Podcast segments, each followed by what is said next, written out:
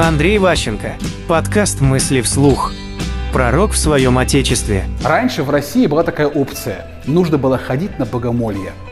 И люди преодолевали сотни, а иногда и тысячи километров для того, чтобы попасть на, в хороший храм. Так вот, э, Распутин дважды пешком дошел из середины России до Нового Афона. И благодаря этому его там, э, сказать, узнали о нем там черногорские книжные, которые были при царе. И они рекомендовали, что есть такой охрененный чувак, который уже там дважды совершает паломничество, он какой-то вообще просто офигенно святой, очень выносливый, он доказал, что он способен сделать локальное чудо. Он был такой суперспортсмен в плане помолиться.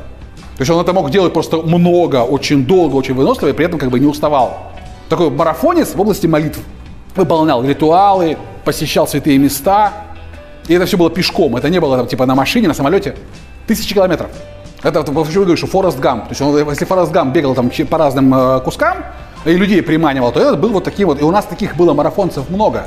Но даже среди них Распутин выбрал правильное место и сходил не, не по российским храмам, а сходил в импортное. И у нас обычно говорят, нет пророка в своем отечестве. Распутин смог стать в своем отечестве пророком, вернувшимся оттуда. Мысли вслух. По материалам курса Андрея Ващенко «Личная эффективность».